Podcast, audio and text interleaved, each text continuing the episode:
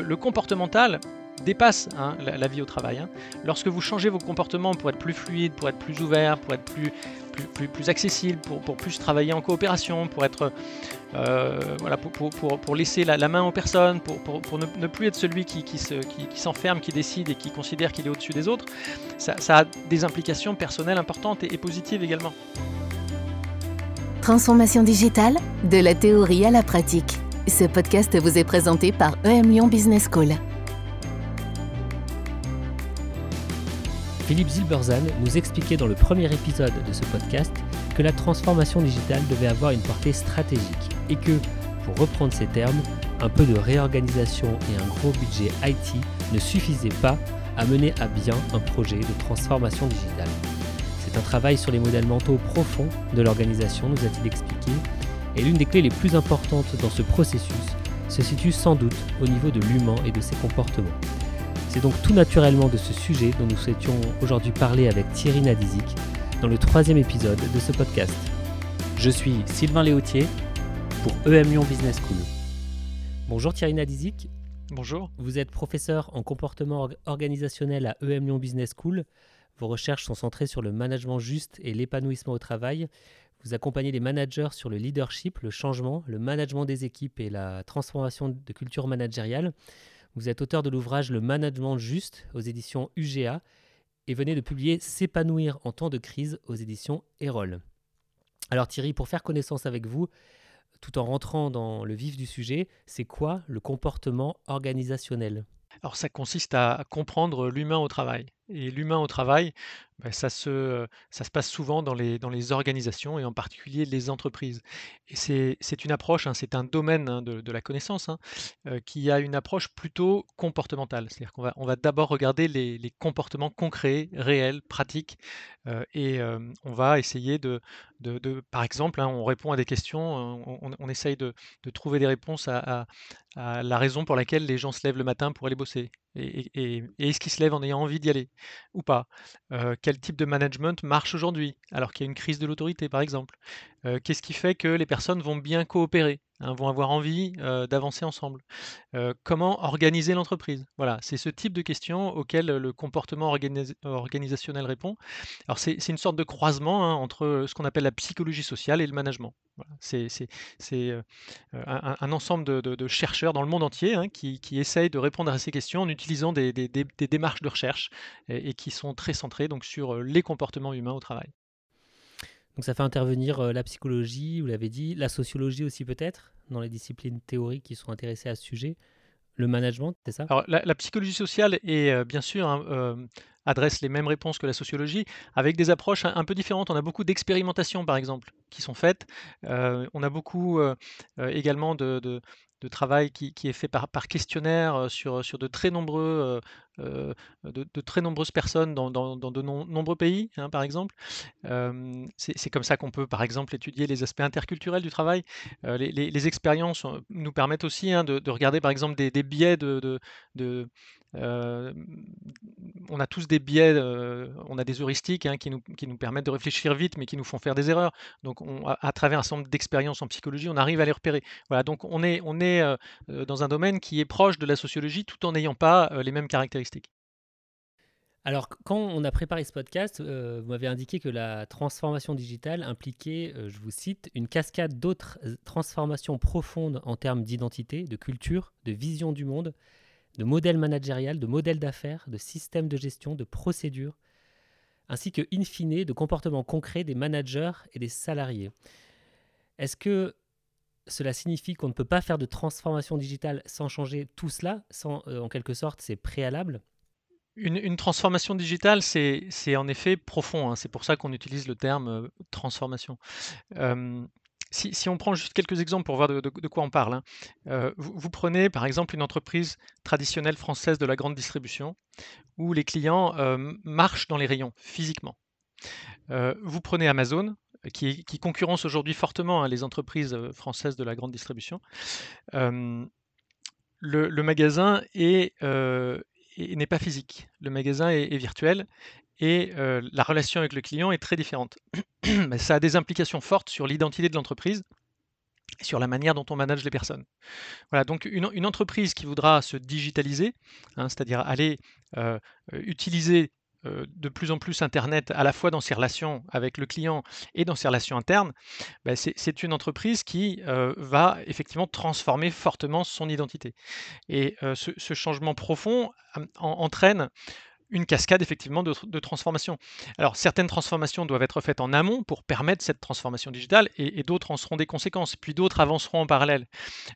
si, vous avez par exemple une entreprise de formation et que vous passez à, une, à, une, offre de formation à distance, c'est pas seulement une, offre de formation présentielle qui va passer sur Zoom. Parce que ça, ça sera, on l'a vécu hein, lors du confinement, c'est très insatisfaisant. Euh, euh, ce que va faire l'entreprise de formation, c'est qu'elle va construire, concevoir, euh, designer des, produits qui sont faits pour être en ligne. Et ça demande une ingénierie pédagogique euh, énorme, et ça demande un travail d'équipe. Il n'y aura plus euh, un formateur qui sera tout seul face à sa salle de, 25 personnes euh, en physique. Ça demande une, ingénierie, un travail en équipe, énormément de pédagogie et énormément de technologie. Et vous avez à la fin un produit fini avec ensuite qu'il faut, qu'il faut, qu'il faut animer, mais qui, qui, est autoportant. C'est-à-dire que les, personnes vont, pouvoir suivre cette formation à distance et en même temps, il y aura un coaching qui représentera l'aspect humain. On aura l'occasion d'en reparler, hein, qui compensera hein, l'aspect. Euh, l'aspect automatisé de, du, produit. Donc, euh, euh, pour, vous, pour, pour vous donner une, conclusion sur cet exemple, le, le formateur devient ingénieur pédagogique. Et, il y a plein d'autres éléments d'un nouveau métier qu'il doit maîtriser. Et on a les mêmes, les mêmes changements, dans le, les mêmes transformations dans le journalisme, euh, dans la banque, euh, dans l'industrie. Euh, voilà, dans, la banque, par exemple, le, client, va automatiser un certain nombre de tâches simples et il va avoir besoin d'un conseil à très forte valeur ajoutée de la part d'un conseiller qui sera très sympathique, chaleureux, présent euh, et qui sera euh, capable très très vite de, donner des réponses à ces questions et de prendre des responsabilités. Donc ça, transforme vraiment euh, très très fortement la, relation au client et évidemment en cascade la relation aussi au manager puisque le, manager devra gérer ses équipes d'une façon très différente hein, de, la façon dont il les gérait lorsque il, le faisait en, présentiel. Et évidemment ça a aussi des, conséquences fortes sur l'organisation sur de l'entreprise et in fine sur son identité. Oui, donc des changements de process, des changements d'outils, mais aussi donc des changements comportementaux qu'on doit induire, insuffler, impulser, je ne sais pas quel est le bon terme pour, euh, le décrire. Comment euh, est-ce qu'on met en œuvre euh, ce changement comportemental dans les entreprises, concrètement? Puisque c'est un changement profond qui touche à l'identité de l'entreprise, bien sûr, on va devoir travailler sur la culture de l'entreprise et en particulier sa culture managériale. alors bien sûr, il faut un certain nombre de compétences techniques, il faut des experts, il faut des gens de bon niveau qui vont permettre hein, d'opérer cette révolution en, termes technologiques, hein, bien sûr. Mais cet aspect n'est que un des aspects de, l'ensemble. Hein. on, l'a bien vu par exemple lorsque on a, on a été confiné pour la, pour la première fois. Un certain nombre d'entreprises ont passé leur, management à, distance, ils n'avaient pas le choix, mais ils l'ont fait d'une façon très très proche de ce qu'ils faisaient déjà auparavant en présentiel. Et donc, euh, ce n'est pas seulement l'aspect technologique ici qui est important, hein. ce n'est pas parce qu'on a des infrastructures et qu'on maîtrise euh, un logiciel Zoom qu'on peut euh, vraiment se transformer et avoir une, digitalisation qui permette d'aller dans, le sens de, son, de sa stratégie, de sa vision. Donc, le, la transformation sera plus profonde. Alors nous, euh, à, EM Lyon par exemple, hein, on, a, une approche hein, d'accompagnement des entreprises dans leur transformation euh, comportementale, et en particulier très souvent dans un cadre de transformation plus large, qui est un cadre de transformation digitale. Et euh, notre, première, étape, hein, de, ce qu'on fait d'abord, notre, première étape d'action avec l'entreprise, c'est ce qu'on appelle le travail sur le modèle managérial alors le, modèle managérial va, c'est-à-dire qu'on va, on va mettre au point un modèle cible, hein, et, euh, c'est une sorte de, d'émanation de la culture de l'entreprise. En même temps, c'est, proche de ce qu'elle est, mais c'est aussi, euh, bien sûr, euh, un modèle cible hein, vers lequel elle veut aller. Et c'est, à partir de là qu'on va, qu'on va commencer à travailler hein, pour repérer l'ensemble des compétences euh, comportementales et sociales, hein, et, très très spécifiquement des comportements qu'on veut que les personnes aient au travail et en particulier les managers. Donc vous partez d'une identité, parce que chaque entreprise a une identité, a déjà un modèle managérial. Il est... Est-ce qu'une entreprise a toujours un modèle managérial? Alors oui, il est implicite ou explicite, mais euh, oui, ce qu'on appelle un modèle managérial, déjà c'est inclus dans ce, qu'on appelle parfois euh, un, modèle mental ou un modèle de pensée ou une culture plus largement. Hein. Euh, donc la, culture de l'entreprise hein, est souvent définie comme étant l'ensemble des manières de voir le monde et de résoudre des problèmes et de se, et de se comporter concrètement hein, face à, à, des difficultés ou des opportunités. Voilà. Donc euh, la manière dont vous voyez les choses et la manière dont, vous vous comportez et concrètement dont vous vous coordonnez et, dont vous coopérez, ça, ça, ça, représente la culture. Donc chaque entreprise a bien sûr sa culture spécifique. Euh, maintenant, euh, toutes les entreprises n'ont pas défini formellement leur, leur, culture, et dans cette culture n'ont pas défini formellement leur culture managériale. Euh, et si elles veulent euh, faire un, travail de, révolution technologique, euh, elles, vont passer par une révolution comportementale et managériale. Et là, on, doit, on doit effectivement mettre à jour un certain nombre d'éléments pour, pour les expliciter. Donc c'est très souvent implicite, mais on fait en sorte de l'expliciter.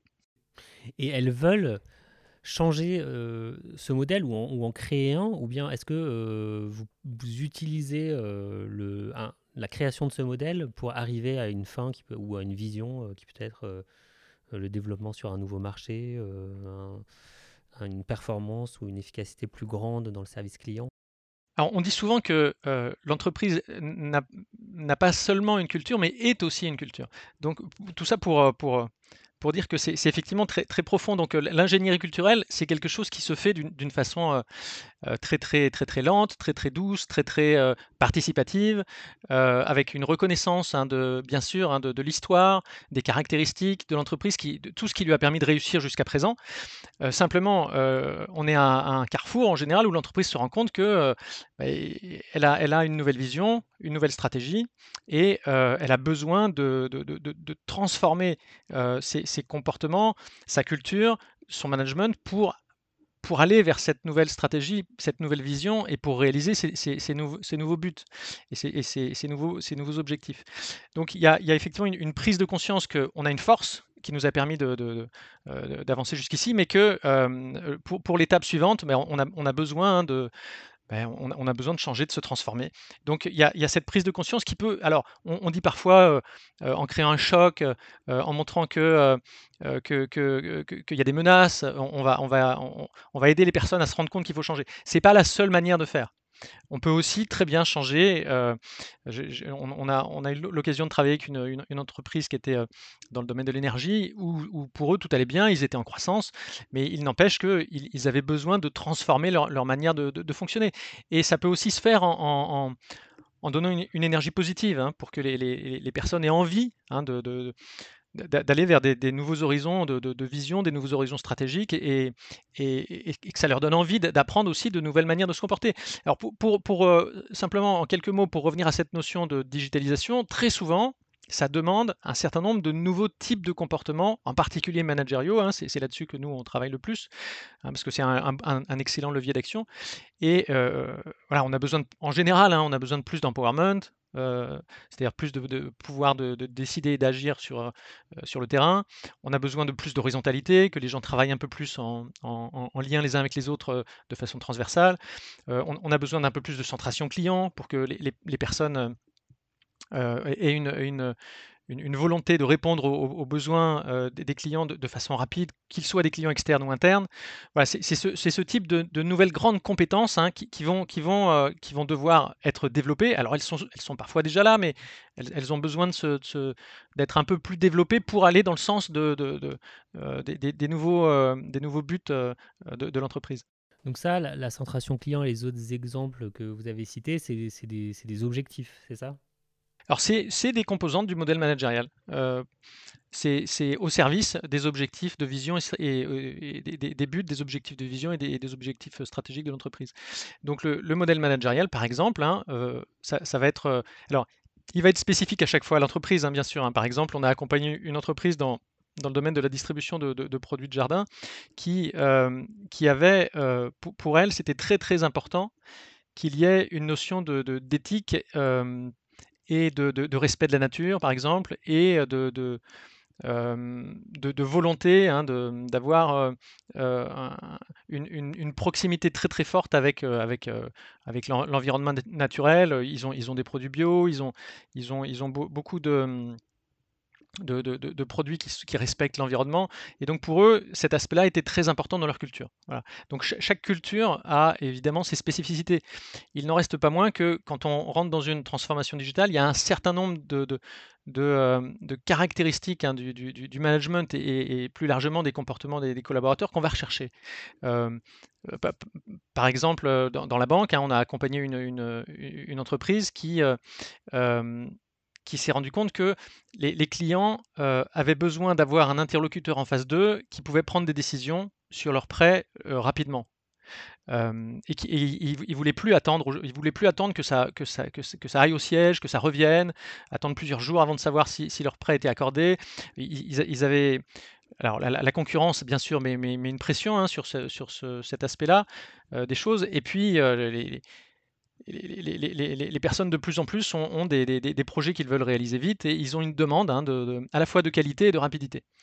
Et donc, ça veut dire quoi concrètement? Ça veut dire que le directeur d'agence bancaire, hein, dont une, grande partie de ses, euh, services sont, digitalisés, hein, euh, ben, va, devoir avoir la, capacité de décision. C'est-à-dire qu'on va, on va devoir lui donner la capacité de décision une capacité de décision qui auparavant était très haut dans la hiérarchie et qui était au siège, bah, descend et se retrouve sur le terrain au niveau du directeur d'agence. Et c'est lui qui va euh, prendre la décision et, euh, donc ça, implique pas mal de, changements, alors bien sûr en termes de, structure et de procédure, mais aussi en termes de, de, capacité de management, en termes euh, de, capacité de prise de décision, en termes d'autonomie, en termes de, capacité à, soi-même déléguer auprès de ses équipes, et puis euh, à assumer euh, une, nouvelle, un nouveau pouvoir dans la prise de décision. Je trouvais ça intéressant, l'exemple l'exemple de la banque. Ça veut dire, là, dans le, dans, le, dans le modèle dont vous parlez, ça veut dire plus de responsabilité pour à la fois pour les conseillers, et pour les, et pour les responsables euh, d'agence. Et du coup, comment est-ce qu'on euh, comment est-ce agit concrètement euh, dans, dans ce contexte-là pour, bah, pour travailler sur cette prise de responsabilité, sur cette capacité à prendre des décisions, peut-être avec des personnes qui n'étaient pas habituées à prendre ce type d'initiative? Quels outils vous utilisez? Quel, quel, quel process? Quel, quelle méthode vous, vous, mettez en œuvre pour, euh, pour arriver à cette fin? Il y a plusieurs démarches possibles hein, lorsqu'on s'engage dans, une transformation au niveau de la culture, de l'entreprise, du management. Euh, euh, d'abord, bien sûr, il faut qu'il y ait une, une transformation hein, qui, touche également, hein, donc on, l'a dit, hein, l'aspect digital, l'aspect organisationnel, l'aspect des, structures et des, procédures. Et, en parallèle, ou, un peu avant, donc la, la, transformation euh, culturelle et managériale se, met en place. Ça, en, général, ça, demande quand même une, démarche globale, une, démarche d'accompagnement global de l'ensemble de l'entreprise. Alors, euh, on a une, euh, on a, une démarche hein, à MM Lyon qu'on a appelé le, Grand 8, par exemple, hein, qui, fera l'objet d'un livre d'ailleurs qui, qui sortira en septembre. Hein, un livre qui s'appelle Le Grand 8 euh, euh, de la formation à la transformation managériale aux éditions UGA, où, on donne justement toutes nos clés. C'est-à-dire qu'est-ce qu'on fait, comment on fait, comment on procède. Euh, voilà, il y a, toute notre démarche est, précisée dans, le détail. pour pour le dire en, quelques mots, alors pourquoi on l'appelle le grand 8 hein, on, appelle cette démarche le grand 8 parce qu'on a huit grands, grands axes qui sont des, axes de, process. C'est-à-dire, c'est une démarche hein, qu'on applique. Hein, de, alors, elle, est spécifique à chaque entreprise parce que chaque entreprise va mettre au point son propre modèle managérial, mais dans la manière de faire, on a, quand même une, démarche qu'on a testée et validée et répliquée auprès de plusieurs entreprises, à la fois dans, la santé, à la fois euh, dans dans les entreprises informatiques, à la fois dans, dans la banque, on l'a dit, dans la distribution. Et donc, euh, avec, euh, avec cette expérience, on, réplique une, une, une, démarche. Et c'est une démarche euh, qui fait en sorte vraiment de travailler les comportements concrets des managers. C'est-à-dire qu'on prend l'ensemble des managers de l'entreprise. Alors, dans certains cas, on ne prend pas l'ensemble des managers de l'entreprise, mais on prend on, essaie de prendre plus d'un tiers d'entre eux au minimum, et puis de, faire en sorte qu'ils deviennent eux-mêmes des leviers de changement. Cela dit, l'idéal est quand même d'avoir l'ensemble des managers de l'entreprise et de les accompagner sur une période d'un an. Alors, dans, le respect bien sûr hein, du modèle managérial qu'on a défini, hein, le modèle managérial lui-même ayant souvent été défini en participation avec les managers. Hein, et, avec le, comité de direction de l'entreprise. Donc c'est quelque chose qui a un côté émergent et participatif. Et on fait en sorte de, les faire pratiquer concrètement des comportements très très précis euh, qui réalisent le modèle managérial. Euh, par exemple, on a parlé d'empowerment. Alors ça, veut dire quoi un comportement précis? Ça veut dire que le manager, il va savoir, par exemple, quand il a son, collaborateur dans son bureau, il va savoir, par exemple, euh, l'écouter, faire silence, les managers ont, traditionnellement, euh, surtout quand ils sont dans un management directif, ils, ont du mal à faire silence. Et, donc, apprendre le silence, c'est vraiment un apprentissage, c'est vraiment, un comportement concret. Euh, et euh, non seulement écouter le collaborateur, mais lui donner une, place, lui, donner une, vraie, un vrai espace pour que la personne puisse décider par elle-même dans sa zone de délégation, sans que le manager lui dise ce qu'il a à faire.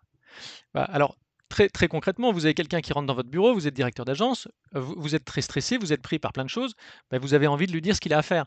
Et puis, euh, comme ça, en deux minutes, c'est réglé. Vous ne levez pas euh, votre visage de votre ordinateur et vous lui dites voilà, voilà, voilà ce que j'ai besoin de toi pour faire ça.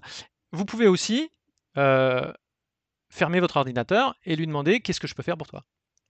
Donc, c'est des micro-comportements comme cela qu'on fait en sorte de, de, transformer par un accompagnement hein, de long terme sur, sur, sur plus d'un an ou sur, en général sur une année ou, un peu plus.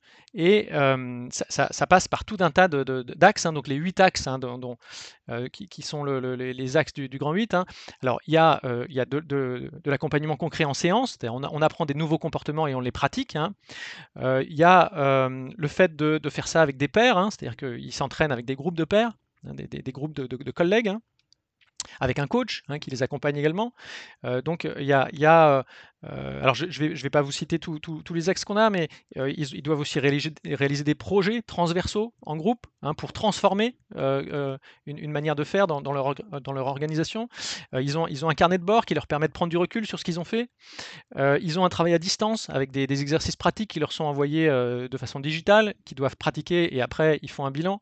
et ça leur permet de voir où ils en sont. au départ de tout ça, ils ont un 360 qui leur est fait sur les comportements concrets qu'ils maîtrisent déjà et ceux qu'ils maîtrisent pas pour qu'ils puissent se donner eux-mêmes des objectifs de comportement nouveaux et pour qu'ils puissent les, ensuite euh, faire le, faire le bilan. Il y aura un 360 aval qui fera le bilan sur euh, qu'est-ce qu'ils ont réussi à, sur quoi ils ont réussi à progresser. Voilà. Et ce qu'on fait en général également, c'est qu'on on entoure l'ensemble par euh, une, ce qu'on appelle une convention d'envol où, où on, lance la fusée. Voilà. On la met en orbite hein, de façon à ce que tout le monde se rende bien compte de où, où on va. Donc ça dure en général une journée. L'ensemble des managers de l'entreprise est là. Et là, on, commence, euh, on commence tout de suite à leur donner la vision et à les faire travailler en groupe, à, commencer à lancer des projets, à commencer à transformer leur comportement, commencer à se mettre en situation pour, euh, ben, commencer le voyage. Et, à la fin, euh, on, fait aussi ce qu'on appelle une, certification, c'est-à-dire qu'on on leur donne un certificat. Alors le Lyon est une grande école, donc on leur donne un certificat qui souvent est, reconnu par le RNCP et qui leur permet de, de, valider les nouveaux comportements managériaux qu'ils ont acquis, hein, qui, leur permettent souvent donc d'être plus transversaux, plus, plus capables d'empowerment, plus centré, centré client par exemple, voilà, ou capables de, faire de l'inclusion, hein, ou capables de, produire une vision pour leurs collaborateurs. Donc en fait, les managers s'auto-évaluent ou alors est-ce que vous avez des... Mmh, enfin, vous citez l'exemple d'une d'un entrevue avec un, avec un, N-1 dans lequel le manager essaye d'apprendre à être silencieux, à pas, pas couper la parole ou à pas dire ce, qui ce que son N-1 doit faire quand, vous mettez en place ces outils, est-ce que ça fonctionne sur l'auto-évaluation par le manager? C'est-à-dire qu'il, euh, au début, reconnaît euh, peut-être ses, points de progression qu'il a sur euh, les domaines, sur les points dont vous, que, vous évoquez. Et est-ce qu'après, c'est lui aussi qui, évalue peut-être et à quel rythme cette évolution? Pour, que la transformation comportementale se fasse pour chaque personne, il faut bien sûr qu'il y ait cette, notion d'évaluation. Hein, c'est important. non pas pour juger, hein, mais, tout simplement, comme, vous dites, hein, pour, repérer les évolutions au fur et à mesure de, de, la progression qu'on a. Et la personne la plus capable d'évaluer, alors c'est soi-même, bien sûr, mais c'est aussi les pairs. Donc les pairs PIRS. Et donc, c'est pour ça qu'on met en place un groupe, un groupe de pairs, c'est-à-dire un, groupe de, collègues qui va travailler ensemble pendant, pendant pratiquement un an, voire plus. et, après, la, démarche d'accompagnement, très souvent, ces groupes de pairs continuent à fonctionner hein, d'une façon complètement libre. Hein, et le, groupe de pairs représente une, belle pression sociale positive hein, pour les personnes. Et, très souvent, c'est le groupe de pairs, par exemple, c'est au groupe de pairs qu'on présente son premier 360. Euh, en leur disant voilà, ce que mes collaborateurs ont dit sur moi. Alors je suis très étonné, je pensais que j'étais bienveillant. la bienveillance est un axe de notre modèle managérial. J'ai été évalué par mes collaborateurs comme n'étant pas bienveillant. Donc qu'est-ce que je peux faire à, votre avis? Aidez-moi, euh, les gars. Euh, voilà, là, j'ai un, je tombe des nues en plus parce que vraiment je pensais pas du tout en être là. Donc qu'est-ce que je vais pouvoir faire? Et les collègues du groupe de pairs vont aider la personne à mettre au point, d'abord à se rendre compte de là où elle en est, et ensuite de mettre au point un plan d'action. Ah oui, donc les, collaborateurs, enfin euh, les N-1, euh, je sais que c'est pas très beau comme expression, mais du, manager, participent à, l'évaluation de, des, capacités managériales, c'est ça? Alors le 360 permet effectivement de, de, donner euh, un, c'est comme, c'est comme, euh, c'est, comme dans un miroir, hein, on se voit, mais on, se voit grâce à la lumière qui a été apportée effectivement par les N-1 en particulier. Pas seulement, mais, beaucoup par les N-1. Donc les, les N-1 participent à l'évaluation de leur manager en répondant à des questionnaires qui permettent de faire ce 360.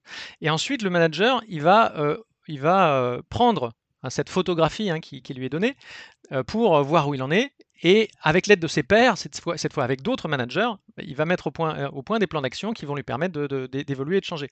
Et l'évolution et le changement se fera grâce à l'ensemble des autres outils hein, de, notre modèle Grand 8, hein, et en particulier euh, bah, les, sessions, hein, les, sessions d'accompagnement par des coachs et, par des formateurs, où on, travaille un certain nombre de, compétences concrètes et de comportements concrets, et par, par un, certain nombre d'autres actions, dont les, projets qu'il réalise après sur le terrain avec, ses pairs également.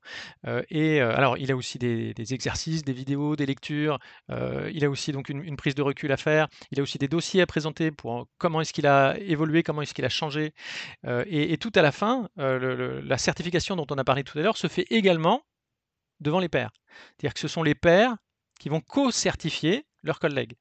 Ils, ont des grilles d'évaluation des, progrès réalisés, et c'est eux qui leur disent, bah, écoute, tu, voilà, tu, es, d'après ce que tu, nous as dit pendant, ta présentation, hein, on, présente son euh, bilan de, ce qu'on a fait pendant un an. D'après ce que tu nous as dit pendant ton évaluation, ben je, te reconnais comme, étant un manager qui a effectivement les compétences et les comportements euh, désirés. Alors nous, après, on est un jury, on, est un jury officiel et on valide ou pas, mais en tout cas, il y a un, aspect de co-certification par les pairs qui est très important. Ce type de projet d'accompagnement dure euh, entre euh, environ un an, un peu plus, un peu moins. J'imagine que c'est des. Vous, avez parlé de, processus long terme. Euh, c'est au moins un an, c'est ça? Oui, alors en, général, on est sur, sur une année, on peut, on peut être sur un peu plus d'une année lorsque c'est l'ensemble de l'entreprise qui est concernée.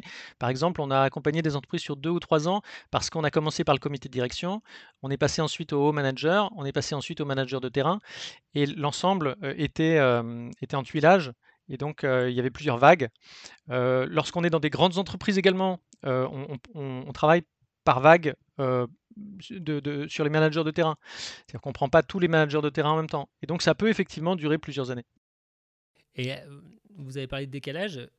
Parfois, entre la perception qu'un manager a de son propre management et la réalité perçue par ses pairs ou ses, collaborateurs dans son équipe, quels sont, les décalages que, les, plus, les plus fréquents que vous observez? Est-ce qu'il y a des, des, décalages qui sont, que vous retrouvez souvent? Alors, on, on trouve en particulier des décalages sur ce qu'on appelle les, les, sentiments de justice au travail.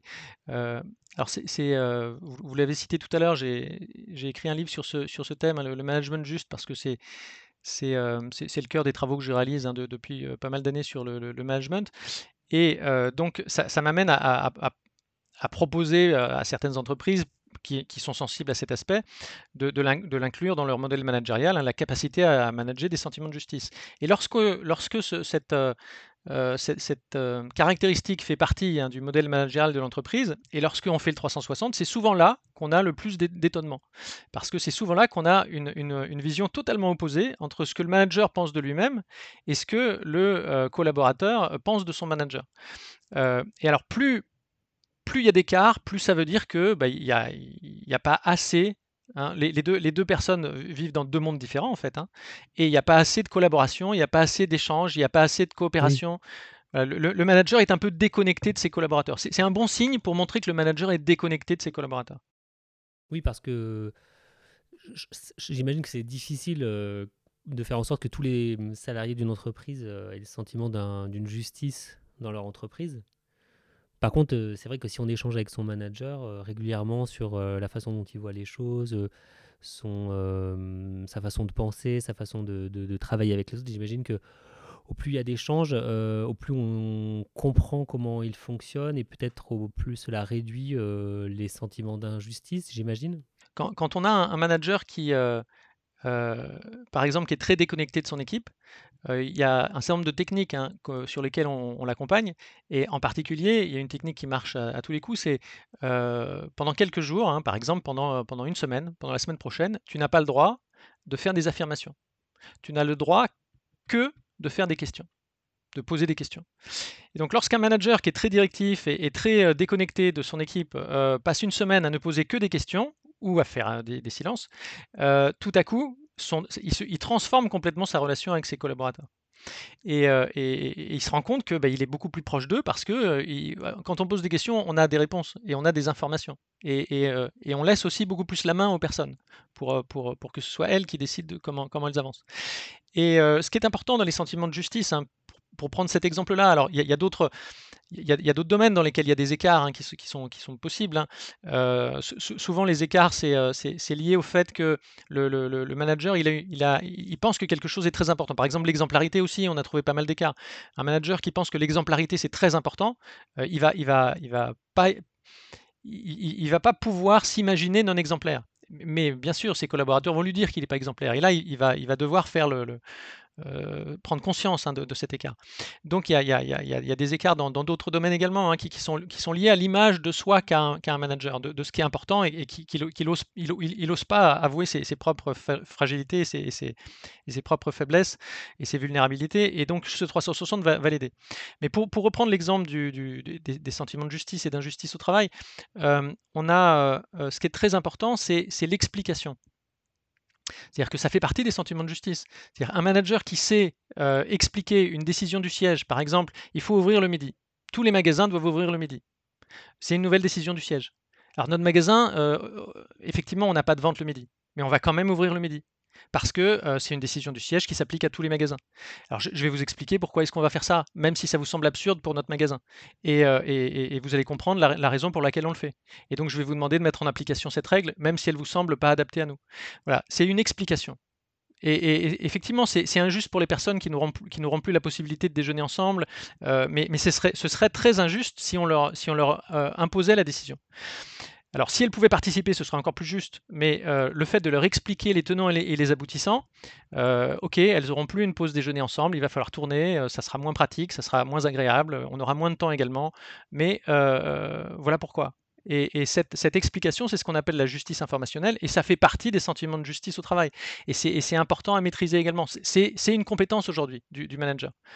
donc, euh, lorsque euh, on a dans, le modèle managérial de l'entreprise cet élément qui est important, ça fait partie hein, de, l'apprentissage d'un certain nombre de, de, comportements que, les, que les managers n'ont pas tous acquis et n'ont pas tous à l'esprit et ils ne se rendent pas forcément compte de l'importance hein, de, ces comportements et ils ne se rendent pas forcément compte non plus de l'importance que ça a dans le nouveau euh, modèle euh, stratégique euh, et, visionnaire de l'entreprise et, notamment lorsque on travaille dans un sens d'une plus grande digitalisation. C'est difficile pour les managers, euh, cette remise en cause? Est-ce que c'est euh, forcément une remise en cause euh, Et est-ce que c'est difficile pour certains, ou pour les managers, ou d'ailleurs ou pour le comité de direction, d'être confronté finalement à ces, hum, on va, dire, axes d'amélioration, mais aussi à ces faiblesses?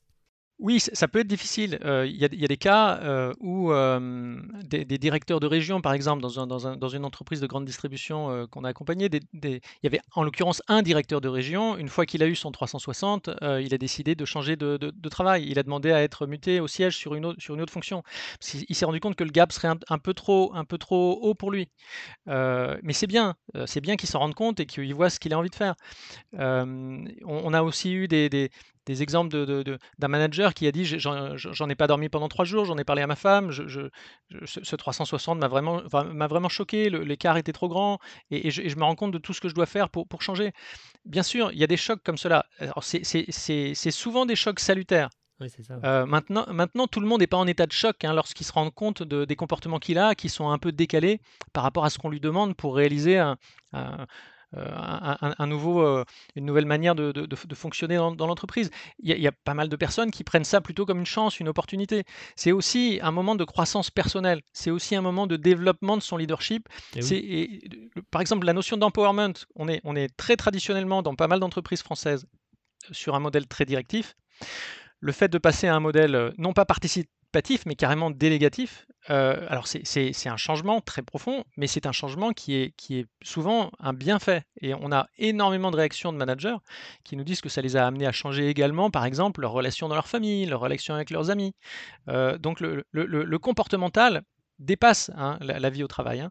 Lorsque vous changez vos comportements pour être plus fluide, pour être plus ouvert, pour être plus, plus, plus, plus accessible, pour, pour, plus travailler en coopération, pour être euh, voilà, pour, pour, pour, laisser la, main aux personnes, pour, pour ne, ne, plus être celui qui, qui, se, qui, qui s'enferme, qui décide et qui considère qu'il est au-dessus des autres, ça, ça, a des implications personnelles importantes et, et positives également. Oui, en fait, ça agit comme un révélateur, c'est ça, pour le manager? Alors, il y a des managers qui étaient justement en train de se, se dire j'ai pas envie de, de, de, de, finir comme ça, je me rends compte que j'ai des blocages, j'ai des, euh, dans la distribution automobile par exemple, je me rappelle d'un manager qui disait j'ai l'impression qu'il y a, une, comme, comme s'il y avait une paroi de verre entre moi et mes collaborateurs et j'arrive pas à, la casser. Donc il y a des managers qui se rendent compte, effectivement, grâce à cette démarche, qu'il y a un certain nombre de, choses à changer et, et, cette démarche agit comme un révélateur, effectivement. Il y, en a qui en sont assez loin et qui, et qui au départ prennent ça plutôt en, avec beaucoup, beaucoup, beaucoup de méfiance. Hein. Et alors, ce qui est important, c'est d'avoir des, principes euh, qui sont des principes euh, pédagogiques qui permettent d'avancer ensemble. Hein. Il, y a un, principe de liberté. La personne ne s'engagera pas si elle n'a pas envie de le faire. Et elle le fera que parce que elle sentira que c'est intéressant et important pour elle et que ses collègues y vont. il n'y a aucune obligation dans, le, système. Le 360, par exemple, il n'est pas envoyé à, la, direction. Chacun a, ses résultats de façon très confidentielle. Euh, et, chacun euh, réalise son parcours comme il en a envie. Euh, voilà, ça c'est important aussi pour que chacun y rentre quand il est prêt à y rentrer. Oui, la confiance doit être un préalable, c'est ça dans ce, travail-là. Oui, alors si, si, on veut qu'il y ait une transformation de la, culture de l'entreprise et en particulier de la culture managériale hein, au, service d'une transformation plus, plus, plus, générale de, l'entreprise, de ses objectifs et de, et de sa structure, ça, veut dire que nous, on doit aussi transformer la démarche. C'est-à-dire qu'on ne peut pas demander au manager à la fois de faire de l'empowerment et de la confiance et nous-mêmes ne pas euh, lui donner de l'empowerment et de la confiance. Donc, euh, euh, donc par définition, on ne peut pas produire du, de la transformation avec de la non-transformation. Donc si on, si, on, si, on, demande à, une transformation, ben, nous aussi, on doit transformer notre approche et, et on, doit, on doit être en ce qu'on appelle en processus parallèle. C'est-à-dire que tout ce qu'on leur demande, on doit le faire dans la démarche. Alors du coup, si on, ressent sur la, sur la, enfin sur l'objectif de transformation digitale, est-ce qu'il y a des euh, modèles managériaux qui sont euh, plutôt adaptés à, à, ce type de, de, transformation? On a parlé de responsabilisation, euh, de plus de communication, de se questionner, de favoriser la liberté, l'autodirection. Est-ce que c'est ça va de pair, euh, enfin ça s'inscrit dans des projets de transformation digitale ou est-ce que c'est quelque chose qui est, euh, qui est lié à un contexte euh, de, de, de, notre époque et qu'il faut de toute manière adresser en, en dehors des questions du digital? Même si peut-être que c'est impossible puisque finalement, on vit dans, le, dans, dans une époque digitale, donc c'est peut-être indissociable. Oui, alors tout, tout est, tout est rel- relativement euh, mêlé. On est dans une troisième révolution industrielle, euh, une deuxième vague hein, euh, de- avec Internet, euh, qu'on a même parfois appelé une quatrième révolution industrielle.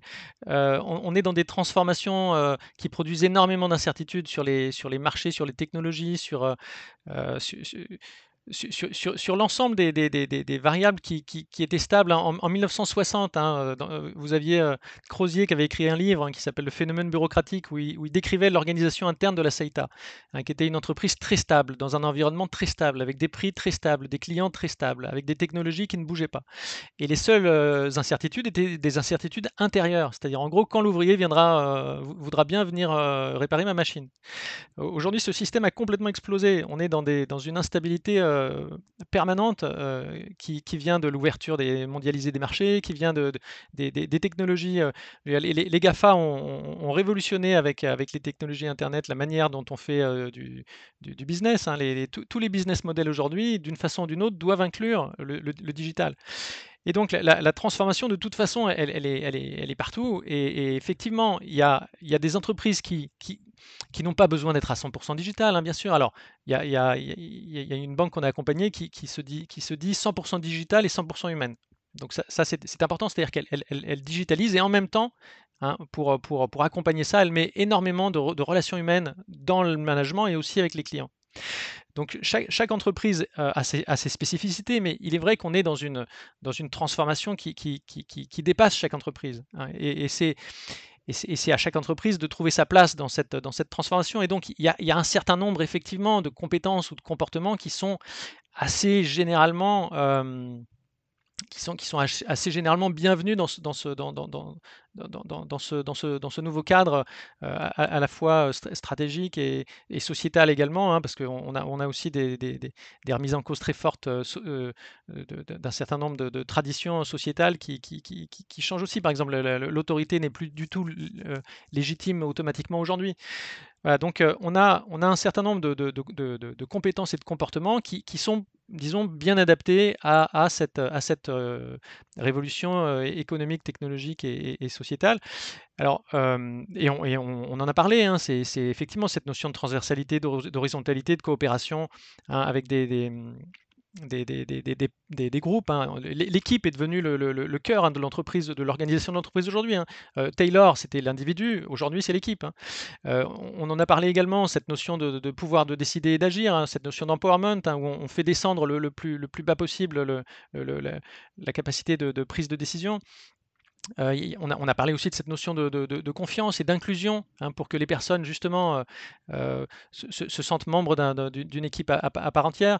Il y a, cette, notion de centration client. Le client est- est- intégré hein, dans, le, business model de l'entreprise très très euh, très très tôt et très très euh, et de façon très très euh, profonde et, et- et- très invasive et très très permanente. Donc il y a, un certain nombre de caractéristiques communes. Alors Maintenant, toutes les entreprises ne choisissent pas de développer ces compétences et ces comportements. Il y a quand même plusieurs façons hein, de, de- faire. Et il y a des entreprises qui choisissent au contraire de rigidifier aussi leur, euh, euh, Ah leur, oui. leur- leur modèle. Ça, ça arrive également. Alors, euh, Avec quel outil, avec quel, quel outil et quelle, euh, quelle visée? Alors, ben, on- les, les- les nouvelles technologies euh, sont- peuvent aussi créer beaucoup de- de- de la manière dont on les utilise est importante. hein. Ça peut aussi créer beaucoup de, volonté de surveillance, par exemple. Et, euh, pa- pa- par exemple, je, me, rappelle d'une du- d'une entreprise hein, dans, le domaine de la santé où, euh, euh, on, surveillait beaucoup. hein. Les nouvelles technologies étaient, beaucoup utilisées pour surveiller les, salariés. Et donc là, on est dans le contraire de, ce dont on aurait besoin pour effectivement faire, faire en sorte que l'entreprise se, se, bah, se, développe avec beaucoup d'i- d'innovation et, euh, un, nouveau modèle d'affaires bien adapté à la, situation euh, euh, con- concurrentielle. Alors, on ne sait pas bien vers, où vont, aller les entreprises aujourd'hui, mais ce qui est clair, c'est que euh, lorsqu'on a un modèle qui se rigidifie et qui utilise les, technologies de, l'information pour faire plus de surveillance et de contrôle, c'est un, modèle qui est plutôt mécanique, alors qu'on a besoin de modèles plutôt organiques pour produire plutôt de l'innovation et, euh, et des capacités de réaction rapide et de la coopération. Bah, donc, c'est à mon avis, c'est ça peut être des modèles qui marchent pendant un certain temps ou ça peut être des modèles adaptés pour des produits très basiques à très bas coût, hein. Parce que lorsqu'on cherche effectivement, à gagner en ayant des prix bas et des coûts bas et des produits simples, ça peut encore fonctionner. Maintenant, dès que vous avez des produits qui vous demandent un minimum d'innovation, un minimum de, de, heu heu, de de capacité à à servir le client d'une façon, heu, avec beaucoup de de chaleur, d'empathie et un haut niveau de qualification, c'est plutôt, les les les comportements et les compétences dont on a parlé qui sont importantes. Et là, alors vous avez parlé de centration client, c'est le fait d'être orienté vers la satisfaction du du client, c'est ça?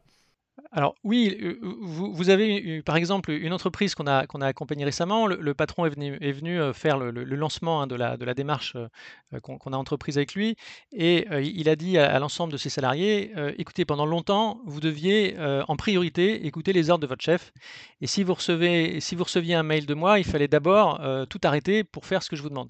Bah, maintenant, on a changé et je voudrais vous dire que, hem, il faut d'abord écouter ce que vous demande le client». Voilà. Donc c'est moi qui vous le demande. C'est-à-dire que la priorité, c'est pas moi, c'est pas votre chef, c'est pas la hiérarchie, c'est pas la procédure. La priorité, c'est le service au client et c'est ça qui doit, d'abord vous vous faire arrêter tout ce que vous faites. Voilà. Un exemple. Voilà, ça, c'est de la centration client. Et ça, en France, on a moins la culture que dans les pays anglo-saxons de de ce de cette valeur-là dans les entreprises. Ça, on est-ce que vous voyez une difficulté sur ce point dans les entreprises que vous accompagnez? Alors pas forcément, il y a des entreprises qui sont très, très, très, très orientées clients depuis depuis longtemps, hein et et heu et qui, renforcent, hein, cette, heu cette, qualité. Par exemple, hein, j'ai pu, avoir l'occasion d'intervenir dans le luxe où, on parlait, de, même sur les chaînes de production, on on parle de la cliente. C'est-à-dire que lorsqu'on fait, heu, un sac ou lorsqu'on on produit un certain nombre d'objets, on a la cliente en tête et on parle d'elle partout, la cliente. Heu, donc il y a un certain nombre d'entreprises comme ça où on a vraiment l'intérêt du client en tête, même dans les endroits où on s'y attend le moins parce qu'on est très en amont.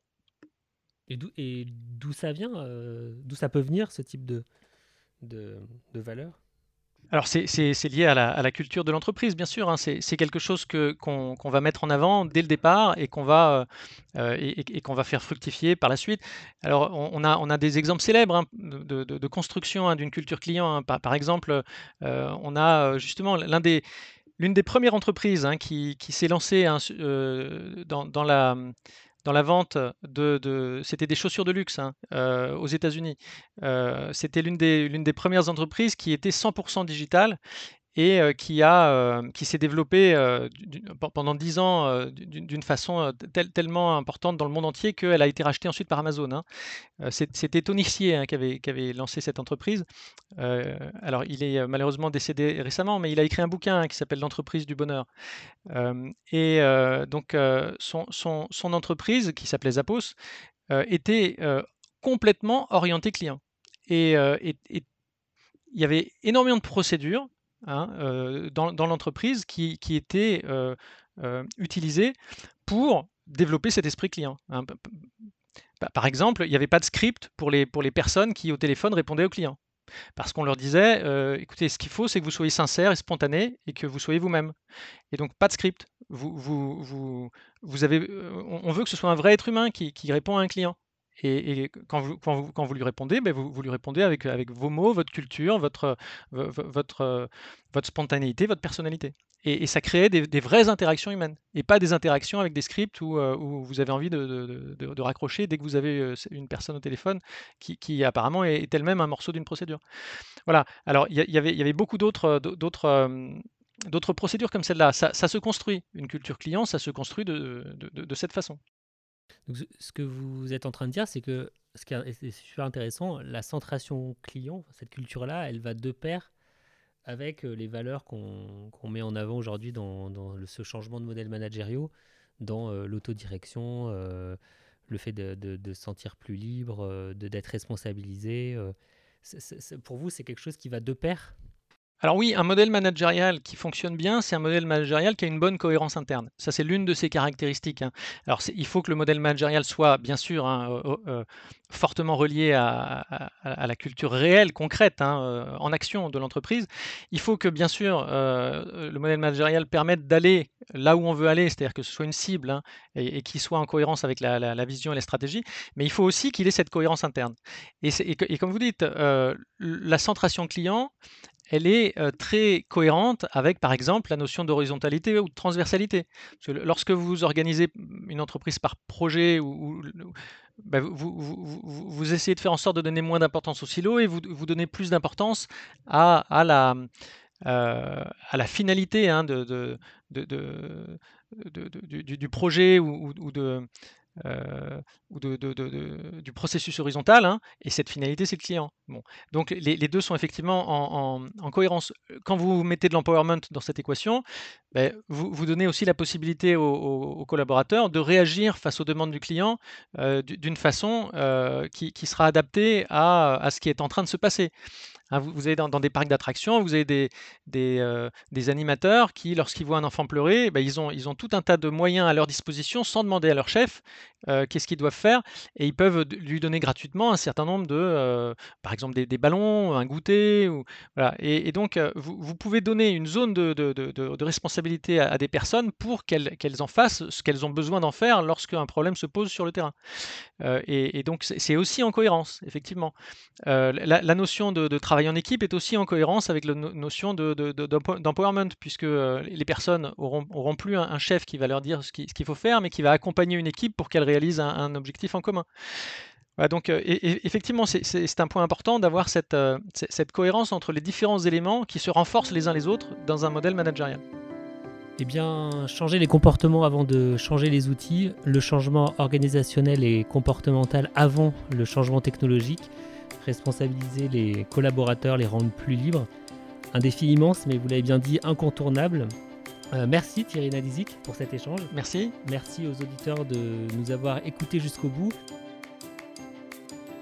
Si vous êtes professionnel RH, sachez que Thierry Nadizic intervient dans les programmes d'accompagnement conçus sur mesure pour les entreprises.